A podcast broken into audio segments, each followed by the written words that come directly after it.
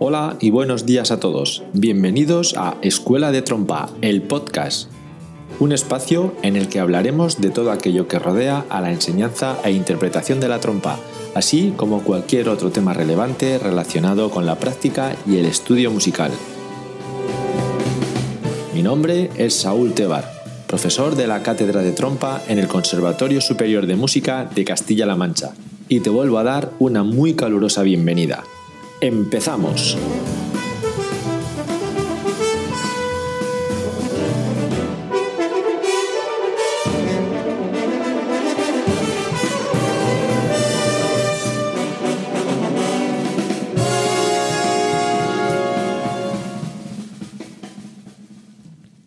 Paso por un conservatorio superior de música es muy especial.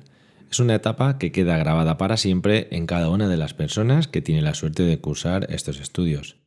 Nuevas amistades, nuevas vivencias, nuevas ciudades que contribuyen al desarrollo y maduración personal de cada uno de nosotros.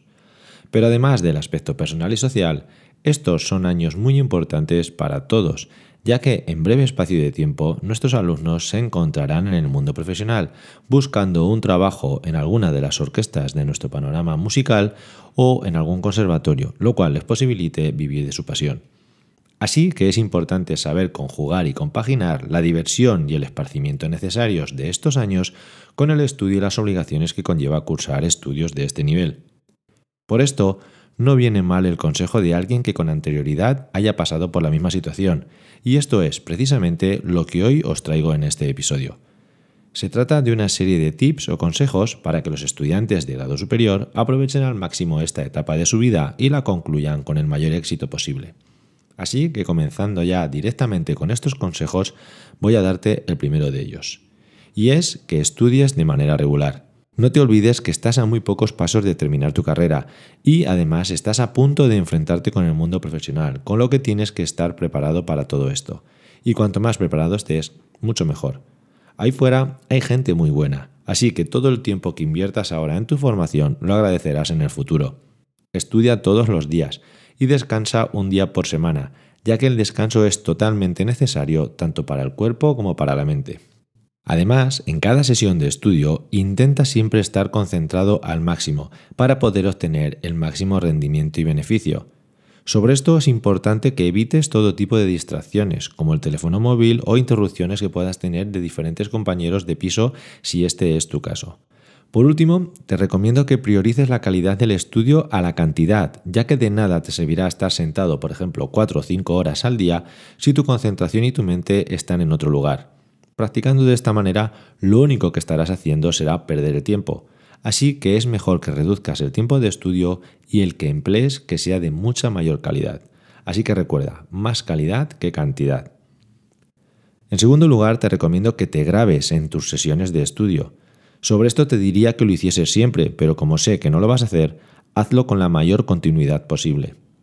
Todos contamos hoy en día con un dispositivo capaz de grabar tanto en audio como en vídeo con una grandísima calidad, como es nuestro teléfono móvil. Así que grábate, pero no vayas parando a cada ejercicio o pasaje que estés estudiando. Grábate toda la sesión completa. Y cuando salgas a pasear o a hacer alguna tarea doméstica o ir a la compra, escúchate. Esto te servirá para darte cuenta de muchas cosas que cuando estás estudiando se te pasan por alto y además te ayudará a mejorar muchísimo más rápido. También te servirá para oír tu sonido, tu afinación y poder trabajar para mejorarlo si no tienen la calidad suficiente. El tercer consejo que te doy es que escuches a grandes trompistas. Coge la obra que estés trabajando y busca en Internet varias versiones de esta, interpretadas por los más grandes. Escúchalas e intenta analizar y compararlas entre sí, de manera que puedas elegir una que prefieras sobre las demás y que además sepas decir exactamente por qué es la que prefieres. A continuación, intenta imitar a estos grandes trompistas cuando toques, en la medida de lo posible. También es importante que no escuches solamente a gente que toque tu instrumento, en este caso trompistas, sino que también escuches a las grandes orquestas, que escuches repertorio sinfónico, camerístico y operístico. Y añadido a todo esto, es muy importante también que asistas en la medida de lo posible a conciertos en directo, lo cual te ayudará a formar tu oído, tu musicalidad y contribuirá de manera especial a tu evolución como músico. Siguiendo con el cuarto consejo, te diré que tienes que trabajar duro para mejorar técnicamente. Para poder hacer la música más bella es imprescindible que domines el instrumento. La técnica debe estar siempre al servicio de la música, por eso es importante que mejores todos los aspectos técnicos. Para ello, utiliza libros y ejercicios de los grandes maestros como Farkas, Daniel Burr o Wendell Ryder. Conseguir un gran dominio técnico en cuanto a articulación, flexibilidad, picado o trinos te posibilitará abordar cada vez con mayor soltura un repertorio de mayor dificultad. Pasamos ahora al penúltimo consejo, el número 5. En esta ocasión te recomiendo que lleves un diario de estudio en el que anotes absolutamente todo lo que hagas en tus sesiones. Anota todo lo que vayas trabajando, incluyendo los pasajes específicos y estudios. Además, es importante que anotes todos los avances que consigues en cada sesión, ya que te servirá de motivación para esos días en los que las ganas de estudiar brillan por su ausencia. También apunta los problemas que encuentres cuando estés estudiando, los cuales se convertirán en el objetivo a trabajar en la próxima sesión. Todo esto te servirá para no perder el foco en tu objetivo y para que puedas ver a simple vista el punto exacto en el que te encuentras. Y por último, el consejo número 6, el cual no podía faltar, y no es otro que debes tocar para otras personas tantas veces como puedas.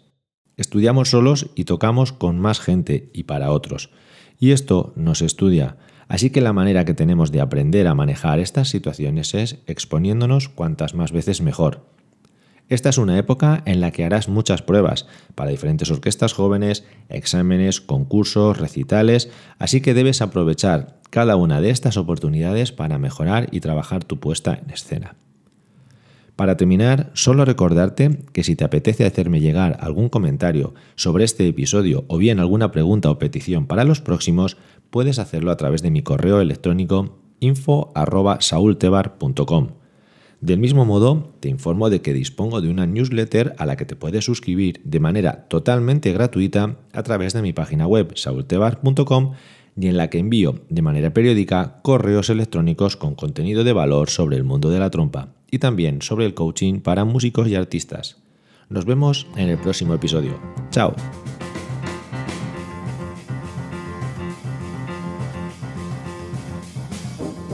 Esto es todo por hoy. Espero que este programa os haya gustado y aprovecho para recordaros que podéis contactar conmigo a través de mi página web saultebar.com y del correo electrónico info.saultebar.com. Del mismo modo, también podéis contactar conmigo a través de las redes sociales Facebook, Instagram y Twitter. Por último, animaros a que os suscribáis a este podcast a través de vuestras plataformas favoritas. Muchas gracias a todos por estar ahí y por vuestro apoyo. Nos escuchamos en el siguiente episodio. ¡Chao!